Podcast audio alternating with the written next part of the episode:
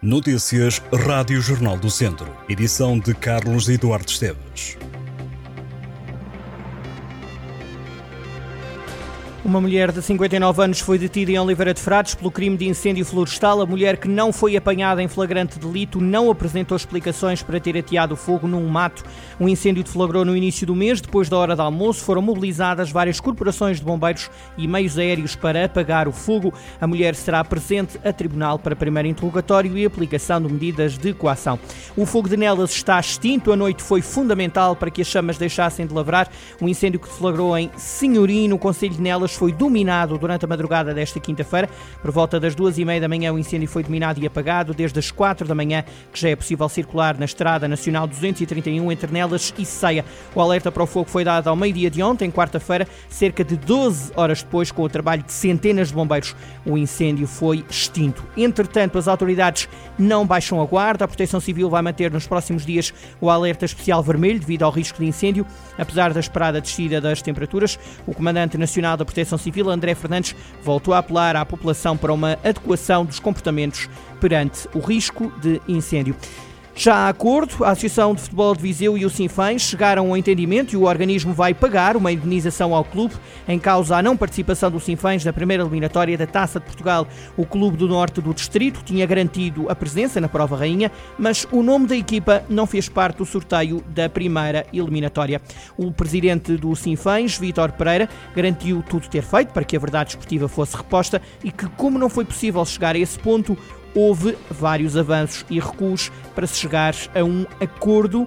O acordo de que Vítor Pereira fala é financeiro. Trata-se de uma indemnização a ser paga pela Associação de Futebol de Viseu ao Sinfãs. O valor nem clube nem associação decidiram tornar público. Contactado o presidente da Associação de Futebol de Viseu, José Carlos Lopes, preferiu não tornar público este valor. Diz o responsável que foi possível chegar a um acordo e que isso é o mais importante.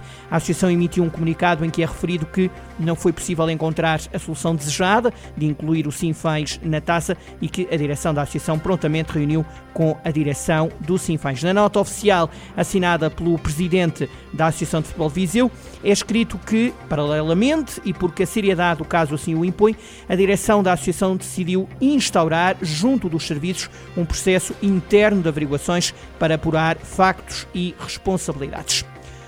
Um concerto e uma feira solidária vão marcar o Dia da Independência da Ucrânia na Feira de São Mateus, esta quinta-feira. A praça de Viriato é o palco das iniciativas organizadas pela Associação Cultural e Educacional dos Ucranianos em Viseu, Geração. Uma feira solidária que vai decorrer entre as 6 da tarde e as 10 da noite. Às 7 da tarde há concerto, eventos que querem valorizar a identidade do povo ucraniano, apresentar a cultura e as tradições daquele país, recordar o custo da defesa da independência do Estado ucraniano e agradecer a Portugal e aos portugueses pelo apoio e assistência aos ucranianos durante a guerra. Nesta quarta-feira, a fadista Mara Pedro sobe ao palco da Feira de São Mateus a partir das 10 da noite. O município de Rezende assinou um auto de consignação da obra de ampliação e requalificação parcial do Seminário Menor de Rezende. O protocolo foi realizado em conjunto com a PPA-CDM e a Diocese de Lamego. O objetivo é criar um centro de atividades e capacitação para a inclusão, um CACI, e um lar residencial com capacidade para 30 utentes, depois de uma candidatura aprovada através do programa Pares.